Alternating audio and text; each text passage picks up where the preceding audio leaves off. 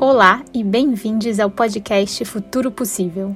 Aqui entrevistamos agentes regenerativos buscando conhecê-los e nos conectar com seus sonhos. Vamos coletivamente imaginar outras formas dos seres humanos criarem relações junto com outros organismos da Terra. Eu, Maria Clara Parente e Lua Couto estamos aqui hoje com Fernanda Guerra, que é orientadora de conflitos, mãe do João e advogada comprometida com pessoas. Fernanda é sócia do Medicina da Consciência, da Ser Consultoria de Gestão de Conflitos e fundadora da ONG Cura Ser. Então vamos começar.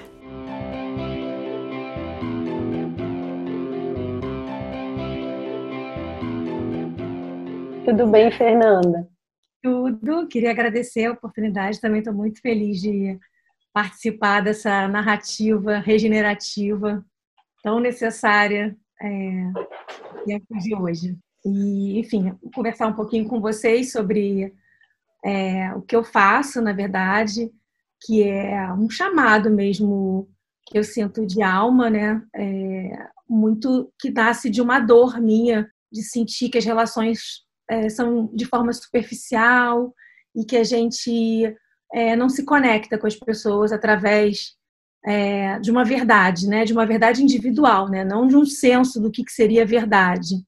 Então, desde adolescência, quando eu escolhi minha profissão, essa, esse foi o, o, a chama que se acendeu aqui dentro para escolher a advocacia, entendendo que através da advocacia eu poderia ser um agente de justiça para cuidar dessas relações e, enfim, e trazer a justiça de uma forma que a gente pudesse estar acessando todas as pontas, sabe?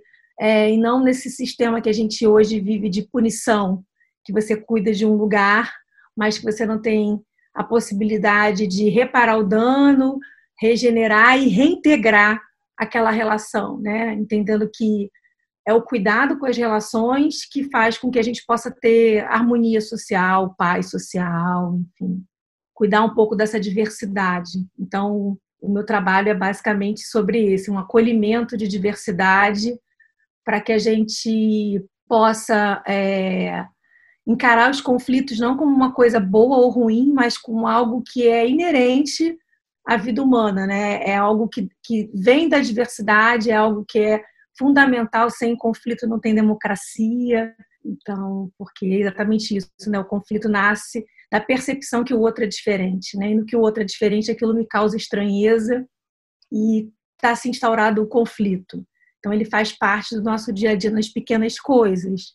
Então, é trazer um pouco de luz para esse olhar e tirar o julgamento em cima do conflito como algo ruim, entender que as estratégias para a gente cuidar desse conflito é que podem ser é, é, disruptivas ou, é, enfim, construtoras de um, de, uma, de um outro formato. Né? Então, é a forma com que a gente lida com esses conflitos é que faz a diferença, e não o conflito em si, porque ele por si só é extremamente necessário para a gente viver em colaboração, em diversidade. Ah, eu acho essa ideia linda, Fernanda, porque é, há pouco eu estava estudando sobre comunidade e a gente entende a tensão, né? A gente não chama de conflito dentro de comunidade, mas de tensão. Uhum. A tensão é que gera evolução, né? E a gente, durante boa parte da nossa vida, a gente fica evitando processos tensionais, né, tensões nas relações e do quanto é importante assim dentro dessa visão de comunidade, principalmente comunidade intencional, de que a atenção ela é muito importante para a evolução daquela comunidade, né? Para que os papéis sejam compreendidos, os papéis de cada membro da comunidade, para que a gente entenda do que, que a gente é capaz de abrir mão e do que a gente não é capaz de abrir mão, né? A gente só ganha consciência disso nesse processo interrelacional e que muitas vezes é tensional por conta das diferenças. É, exatamente. Sim. Primeiro, é, disso que você trouxe, né, é a percepção de que a gente só existe a partir do outro. Então, a nossa própria construção de ego e de ser humano, ela só existe a partir da percepção que existe um outro, né? Então, essa tensão ela é necessária para que a gente possa se construir como, como pessoa. E existe sim, a gente tem uma cultura, e é justamente esse lugar que a gente está conversando, a gente é, percebe, está vivendo essa mudança de paradigma, né? Então a gente vive num paradigma de que o conflito é para afastar. Só que quando você afasta o conflito, você cria essa desconexão. A desconexão com a nossa humanidade, com a humanidade do outro. porque aí você estabelece que existe um padrão para se relacionar, um padrão para viver. Então, isso por si só é, é, cria uma falsa é, percepção de que a ausência do conflito é que traz a paz, né? Então, e não é, não é exatamente isso, é muito pelo contrário, é a habilidade para lidar com esse conflito é que vai trazer essa harmonia. E quando você percebe o conflito, que ele é inerente a qualquer relação e que ele é fruto dessa diversidade, você amplia um pouco o seu olhar, ou bastante, inclusive, e começa a trabalhar com colaboração. Em vez de você ter o lugar do ou isso ou aquilo, você bota um E. Então, cuidado com o conflito, olhar para o conflito traz essa ampliação, essa percepção de colaboração e não de competição. Porque quando você padroniza, né, então não posso ter conflito, não posso ser diferente, tem que estar todo mundo dessa forma, você cria esse mindset de, de, de competição. Porque eu nunca estou no meu lugar, sabe? E é um pouco sobre isso que eu estava falando sobre justiça, né? Se você pensar é, sobre a concepção de, de, justiça lá dos gregos, era essa concepção de que justiça é cada um está ocupando o seu lugar na sociedade, entendendo que cada um tem um lugar próprio. Então, o que eu faço é único, a Maria Clara não pode fazer, ainda que ela tenha formação de advogada, tenha frequentado a mesma escola do que eu, cada um tem um, um algo próprio para dar. Né? E, essa, esse acolhimento dessa percepção é, faz com que você é, simplesmente o conflito vem e aí como é que a gente vai lidar com isso para manter essa relação, entendendo que isso é a base, está na base seu tecido social, né? Assim, é, é absolutamente tudo. Qualquer coisa só pode ser construída a partir da interação de duas pessoas. Então, se a gente não, não olha para isso, a gente está construindo tudo em cima de um castelo de areia, que é exatamente o que está acontecendo, é que a gente está vendo, vivendo isso, né? Esse castelo de areia ruir. Você está percebendo uma grande diferença, né? Você estava contando para a gente um pouco antes de começar a entrevista sobre como o interesse das pessoas com relação ao seu trabalho nesse momento, né? Você acha que é justamente por isso que é quando a gente vê esse castelo de areia ruir e aí as pessoas ficam, nossa, a gente é obrigado a debater, né? Porque não tem como não fazer uhum. isso. Só uma reflexão que você estava falando, né? Eu acho que tem tudo a ver com isso que você está falando agora, de alguma forma, né? Porque não tem estrutura para esse conflito acontecer de um jeito que não seja violento, né? É, assim, primeiro assim, a gente tem que também ampliar um pouco a nossa percepção de violência, né? Assim, violência é uma palavra muito muito ampla, assim, e para mim é uma das maiores violências que podem acontecer é qualquer coisa que não é combinado. Então, a partir do pressuposto tudo que, tudo que não é combinado é extremamente violento. E aí o combinado é um combinado é, feito através de uma construção de consenso, né? Não é votação de maioria, ou, ah, então tá, vou concordar com você porque, nossa, não quero estabelecer um conflito. Não é sobre isso, né? É sobre a gente poder entender, ir para o mundo do outro e deixar o, o outro entrar no nosso mundo para que a gente, para que a gente aí sim possa entender qual é a razão que a Lu ou a Maria Clara querem tal coisa eu quero tal coisa, assim. Então, é esse lugar. E para ter isso, a gente precisa de diálogo, precisa de conversa, que é um lugar que não é um lugar de expressão de opinião, então a gente é criado achando que conversar e expressar opinião é quem tem razão, e não é sobre isso, né? É, conversar é, é um ato de co-construir, é um compartilhamento de sentir. Então, eu falo, você escuta e vice-versa, e, e, sem a preocupação de estar tá certo ou tá errado, porque é justamente isso. O certo depende muito da percepção de cada um. Então, eu sou mãe, a Lu é mãe, eu tenho um filho adolescente, ela tem quatro, você não tem nenhum. Então, a gente, se a gente for falar um monte de assunto, nossas percepções são totalmente diferentes, simplesmente por esse fato.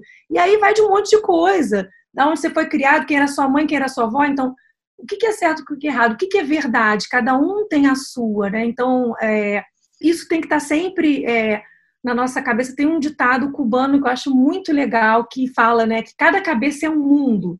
E é exatamente isso. Então, sempre partir do, do ter isso na, isso na, na, mente, né, quando a gente está é, construindo uma relação. E o que está acontecendo agora é, na pandemia? Pelo menos uma parte da população que está podendo ficar é, em isolamento, é uma percepção de que você está trancado com algumas pessoas que você nem sabia que conhecia. Porque você tem casais, por exemplo, que uma rotina, né, quando tem um mundo para distrair a gente, né, e aliviar a gente dessas tensões relacionais, você passa com o marido ou com a esposa, ou com o namorado, no máximo quatro horas ao dia, se for um casal que super convive, dos manhã dos de noite. Agora, passar 24 horas com essa pessoa significa rever todos os combinados e mais, né? A gente tem um lugar, eu gosto de te comparar assim, as pessoas como um supermercado, né? Então tem lá aquele lindão, um monte de coisa importada, promoções lindas na frente, tem lá o Mundial, né? O supermercado, pelo menos aqui no Rio, que é mais popular, não tem muita muito atrativo no layout, e a gente, obviamente, a gente é visual, né, tem a percepção do belo, vai entrar naquele mercado cheio de promoções e coisas lindas importadas. Só que lá no fundo todo mundo tem um almoxarifado, as coisas vencidas. Então, assim, trilhar um relacionamento, seja numa amizade, numa sociedade ou num casamento, é ir visitar todas as prateleiras. A gente vai chegar lá no fundo. Né? Então, esse, esse lugar agora da, da quarentena está fazendo com que a gente tenha que estar tá, é, visitando essas outras sessões que pouco, pouco interessam, mas existem em todo mundo. Né? Então, está é, tá fazendo com que a gente seja obrigada a olhar para o essencial, que é o relacional. Inclusive, é isso que está sustentando a gente nesse momento. A gente não consegue de governo, a gente não tem as, essas estruturas né, hierárquicas é, grandiosas não estão suportando. O que está suportando são os médicos lá resolvendo dobrar plantão, se expor, se privar do convívio da família, sabe? Então, é, se você olhar o corona como a fumaça, né, o que tem embaixo que é o fogo, é justamente, sabe, esse lugar da gente reavaliar o nosso modo de vida, que é insustentável. E trazendo para o viés, né, da, da, do relacional, é exatamente isso. Agora a gente está dentro de casa, assim, com o marido, com o namorado, com quem quer, com o pai ou com mãe, 24 horas. E aí, sabe? Como, como é isso? Eu queria uma... colaborar uma, um pontinho, Maria. Ainda dentro dessa ideia de comunidade, Fernanda, que eu trouxe esse ponto né, das tensões, tem um autor que aparece muito, que é o Krishnamurti, né, que vai falar sobre o, o diálogo, né, que era um pouco do que você estava falando.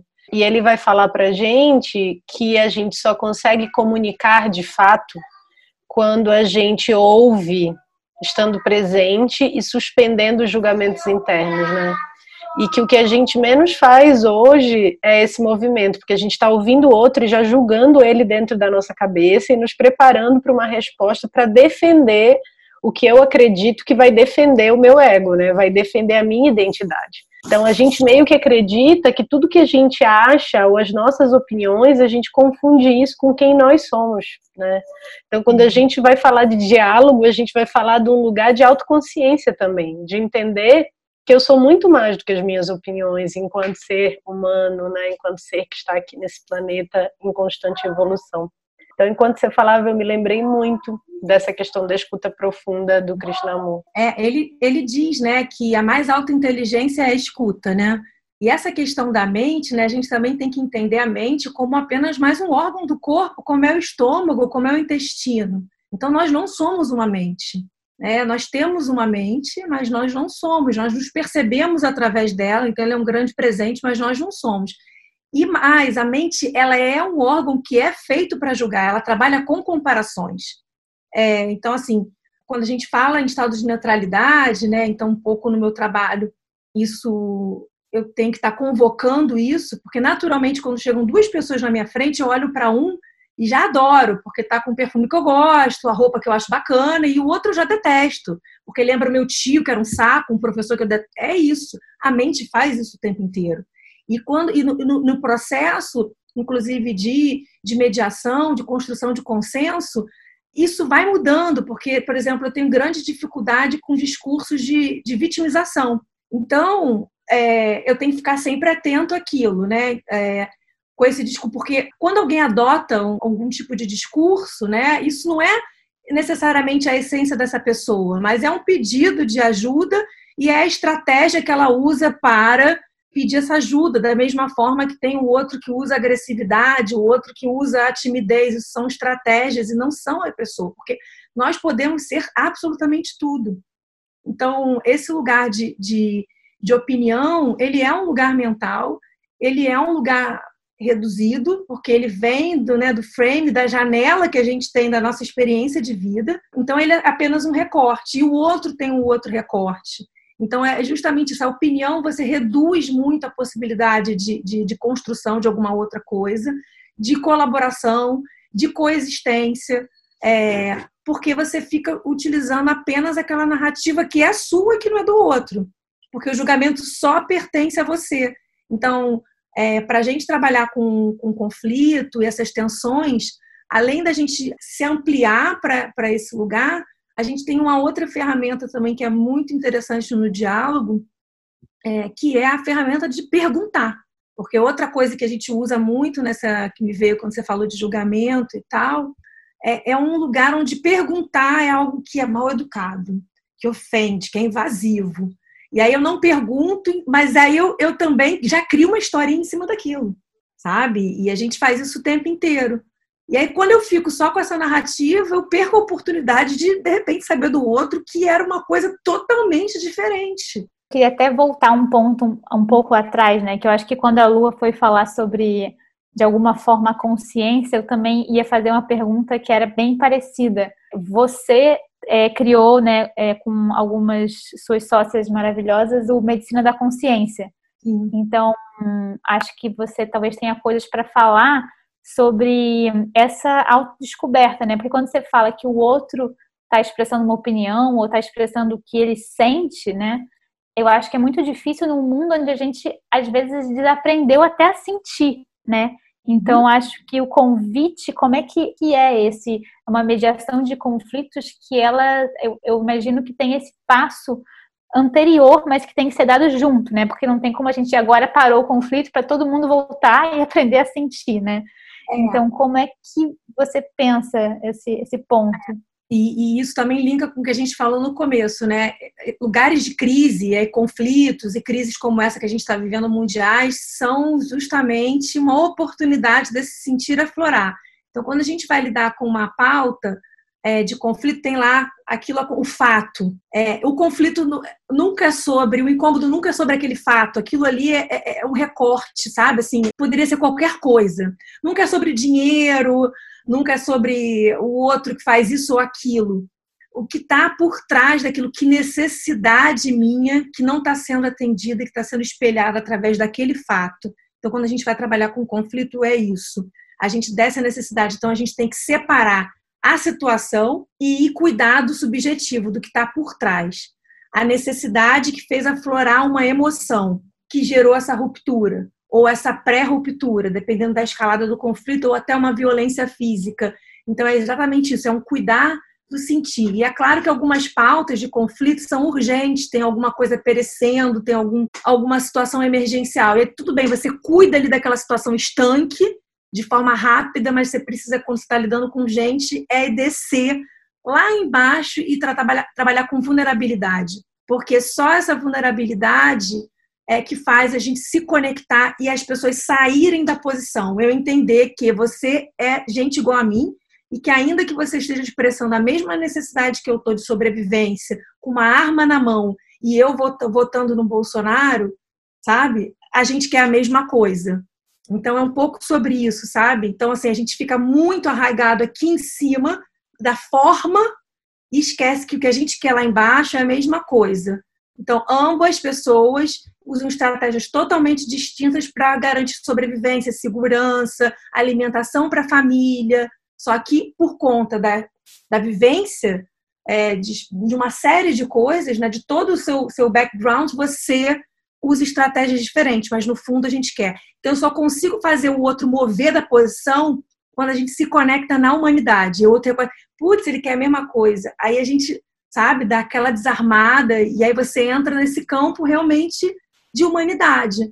É, e aí, falando um pouco do medicina da consciência, na verdade, é um, eu, eu, sou, eu brinco que tanto eu como a Regiane, né, somos crias do Medicina da Consciência, né? O projeto em si foi idealizado pela Carol Presoto, né, que é médica, é, dentre outras tantas coisas, né, médica de formação, mas tem outras ferramentas e a, a Carol numa num processo de imersão na Índia através de uma meditação é, idealizou medicina da consciência eu já a conheço há muitos anos a conheci como minha médica e a gente aos poucos essa essas consultas médicas foram virando um lugar de realmente autoconhecimento, não cuidar só de um sintoma, mas e cuidar da causa.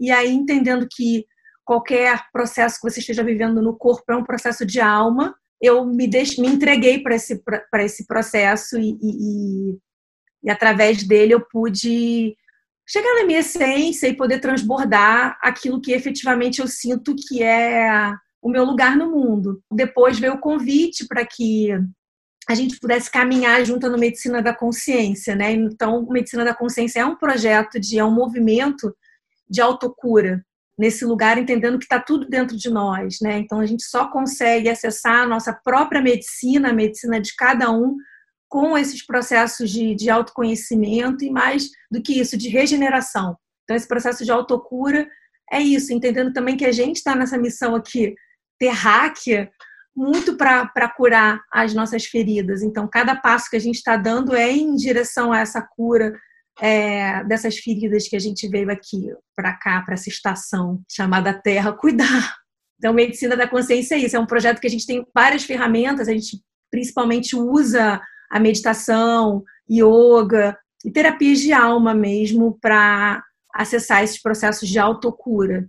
Então, a gente espera que tanto Medicina da Consciência como a Ser Consultoria sejam projetos que daqui a uns anos eles não existam mais, porque a gente vai conseguir se autogerir, se autocurar e, enfim, e, ter, e acessar essa potência que é humana, né? Voltando a falar de futuro, né? As pessoas falam futuro. Outro dia eu estava lendo sobre isso, né? E tem muito esse lugar de achar que é a tecnologia que vai solucionar os nossos problemas, né? Então o mundo vai ser roubado.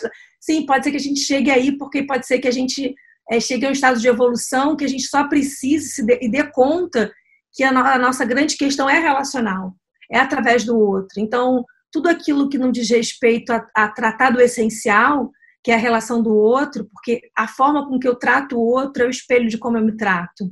O outro traz o tempo inteiro esse nosso espelho. Então, quando você sei lá, usa o cabelo de lado, eu fico incomodada, ai que garota chata, esse cabelo de lado, metida, isso aqui. Você está falando de mim, sabe? O que que, o que que em mim, na minha aparência, não tá legal, que eu tô espelhando no outro, sabe? Isso é o tempo, o tempo inteiro.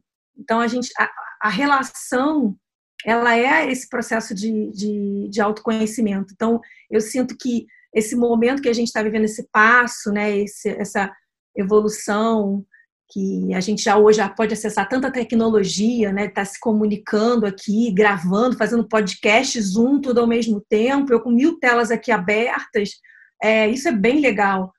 Mas é, isso simplesmente é para liberar a gente para olhar para o essencial, que é o relacional, que é cuidar dessas tensões sociais. Porque com tanta tecnologia a gente sabe como como o ser humano se relaciona de forma tão precária eu sinto que é um chamado para isso, sabe? Para a gente olhar para esse essencial que é o relacional. É, eu, eu fiquei pensando muito sobre o que você falou das necessidades, né? Porque você falou que num conflito, na mediação de conflitos, olhar para o que não está sendo atendido, né? Do hum. outro. Sim. Mas numa sociedade onde essas necessidades elas são muitas vezes até fruto dessa vontade de consumo, vontade de é, lidar com os prazeres que são criados né, por esse mundo é, pós-industrial, pós-capitalista, enfim. A minha pergunta talvez é, é, talvez tenha algo até antes de olhar para as necessidades, né? Que seja olhar para esse mundo que foi criado e estruturado que criou certos tipos de vontades e necessidades que são também que perpetuam, né, o que gente, esse mundo velho, né, do, do esse mundo, digamos, é, opressor, é, capitalista, enfim, como, como olhar para isso tudo junto, né? Porque a minha sensação é que tem são muitas crises, né? Uma dentro da outra, dentro da outra, parece até aqueles filmes quando você olha para um, tem um espelho dentro do outro que vai infinito, assim, né? Então, hum. para onde olhar? Para qual lugar? Né? Como meditar no meio disso tudo, sabe? Então, então, isso que você está trazendo, quando eu falo de necessidades, isso que você trouxe, consumo, gula, luxúria, isso não são necessidades, tá? Isso são, na verdade, ações distrativas é, do ego para lidar com dores enormes, sabe? Então, necessidade é acolhimento, reconhecimento, sobrevivência, amor, são essas coisas básicas, sabe, que são essenciais para a gente viver. Cada um tem algumas coisas mais afloradas. Então, quando a gente fala de, de consumo, de externo, tudo que está fora, isso tudo são ações distrativas. E essa é a grande doença. Quando eu não consigo olhar para as minhas dores, eu vou para fora. Buscar no outro, no ciúme, na ganância. Isso tudo são ações distrativas, isso não são necessidades. Então, é sobre isso. A importância da gente se, se olhar e se autoconhecer, porque é, a gente chegou a esse lugar por uma incapacidade da gente lidar com a gente mesmo. Então, tudo isso são bengalas para tapar buraco. É, e definitivamente não são necessidades, sim, de me vestir para proteger minha pele, é, de comer para poder ter energia, mas eu não preciso comer, sabe, 20, é, um bife no café da manhã, almoço e janta, ter minha geladeira estocada de comida, eu não preciso ter um closet abarrotado de coisa, sabe? Então, isso não é essencial. As necessidades, elas são necessidades de sobrevivência para você ter uma vida digna, né? E eu não estou falando sobrevivência, é claro que tem gente que está ainda na luta para a sobrevivência do básico, porque é justamente isso também. Quando você tem esse mindset que a gente tem, né, da, da, da gente trabalhando em prol de uma economia e tal, você tem a riqueza como a grande geradora da pobreza. As pessoas, não, não quer acabar com a pobreza. Não, a gente não tem que acabar com a pobreza. A pobreza não é problema. O problema é justamente o contrário, né? É, é, é o excesso, é o excesso que gera a, a, falta na outra ponta, né? Então, essas necessidades que eu estou falando para você vão desde as necessidades básicas, elementais, que tem muito ser humano que não consegue sequer, né, aquele atingir esse lugar. Aqui no Brasil a gente vivencia isso o dia inteiro, né? Só basta andar nas ruas e, e, e, você também tem outras necessidades, como essa de afeto, de toque, sabe? De uma conversa, de um, de um aconchego. Agora, o que, que você faz em razão disso? Então, eu, eu quero estar tá conectada com alguém, então não interessa quem eu vou, me, eu vou me enfiar numa relação abusiva simplesmente porque eu quero estar com alguém, porque eu preciso de acolhimento. Então, assim, a gente distorceu um pouco, sabe? Fernanda, a gente está quase que só é, terminando. Só uma perguntinha que acho que é muito importante você falar sobre os contratos conscientes que você faz, que eu acho que é uma coisa muito interessante e que vale muito a pena a gente entender como podemos ter outro olhar sobre algo que sempre, é, às vezes, gera um pouco de, hum, não quero lidar com isso. Quando eu trago esse medo, esse distanciamento dos documentos legais, né, que é algo que eu vivencio como advogada, é, isso também mais uma vez me traz assim, esse medo de olhar para aquilo que está embaixo dessa minha necessidade de contratar com alguém, né? De estabelecer regrinhas para algo que vai durar a médio e longo prazo. Então, é, a forma de, de trazer esse cuidado foi tentando olhar os contratos não como um fim em si mesmo. Então, tem que ser um contrato com aquele linguajar jurídico, dessa forma, feião, caretão, chatão porque é assim. É, não, então vamos cuidar realmente daquilo que a gente está querendo trazer para essa relação. Que relação é tão importante, ainda que seja uma compra e uma venda de alguma coisa. Mas por que é tão precioso estar tá comprando esse apartamento, vendendo esse apartamento? O que está por trás disso, desse casamento, dessa sociedade? Então vamos cuidar disso da forma devida, num linguajar que seja é, entendido para as pessoas que estão ali não faz sentido você ter um documento que está expressando algo que é importante para você, que você sequer possa consiga ler e entender o que está escrito, que tenha um visual que tenha a ver com, com as pessoas que estão envolvidas ali e que realmente é, possa retratar, possa ser um lugar de aprofundamento dessa relação. Porque é muito fácil a gente estabelecer um projeto. Nossa, que legal, Lu, você falou dos futuros, tem tudo a ver comigo, fiz um projeto assim assado, pá, pá, pá, pá, pá tudo, tá tudo maravilha mas sabe, né, ali na primeira curva, quando a gente precisar tratar de dinheiro, precisar tratar de uma viagem que eu quero ficar seis meses fora e alguém vai ficar sobrecarregado. Então, se eu não aprofundo essa relação, se eu não cuido disso, não vai ter papel que me socorra. Eu vou pegar esse papel justamente para criar ruptura. Então, o documento, o medo estar tá, tá nesse documento, porque a gente sabe que eu estou assinando na alegria e vou pegar ele novamente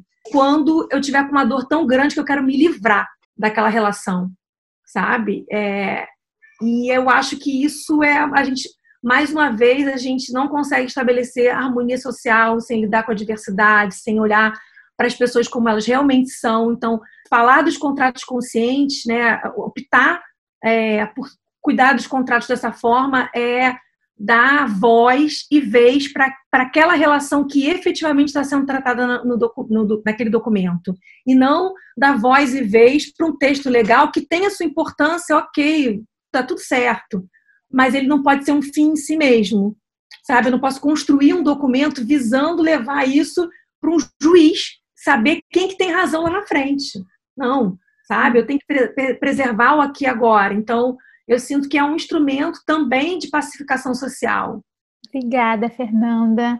É, foi muito incrível. A gente tem, teria muitas outras perguntas, mas a gente vai ter que encerrar. Se você quiser falar mais alguma coisinha, ou então dizer como que a gente encontra você, como que a gente faz um contrato consciente, Primeiro, queria agradecer, assim, eu fico muito, muito feliz e muito grata de oportunidades como essa e ver gente, assim como vocês, falando dessas novas narrativas e mil possibilidades da gente viver, né? E não não tá, tá tratando de uma única narrativa, isso enche meu coração. Eu estou na, na Ser Consultoria, então tem a nossa página no, no Instagram, arroba Ser underline consultoria. No Medicina da Consciência, eu também estou lá cuidando das relações, dos contratos conscientes, enfim, inclusive oferecendo a minha medicina é, de orientação de conflitos também na Medicina da Consciência, é, arroba Medicina da Consciência. E é isso, na rede social, Fê Guerra, é, underline, a gente vai se mantendo conectado.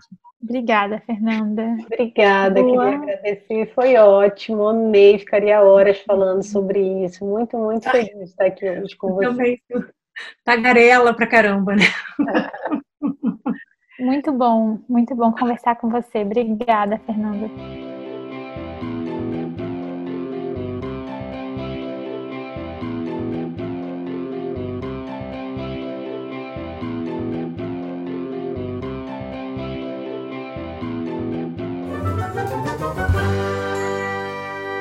Esse podcast foi editado por Hector Souza.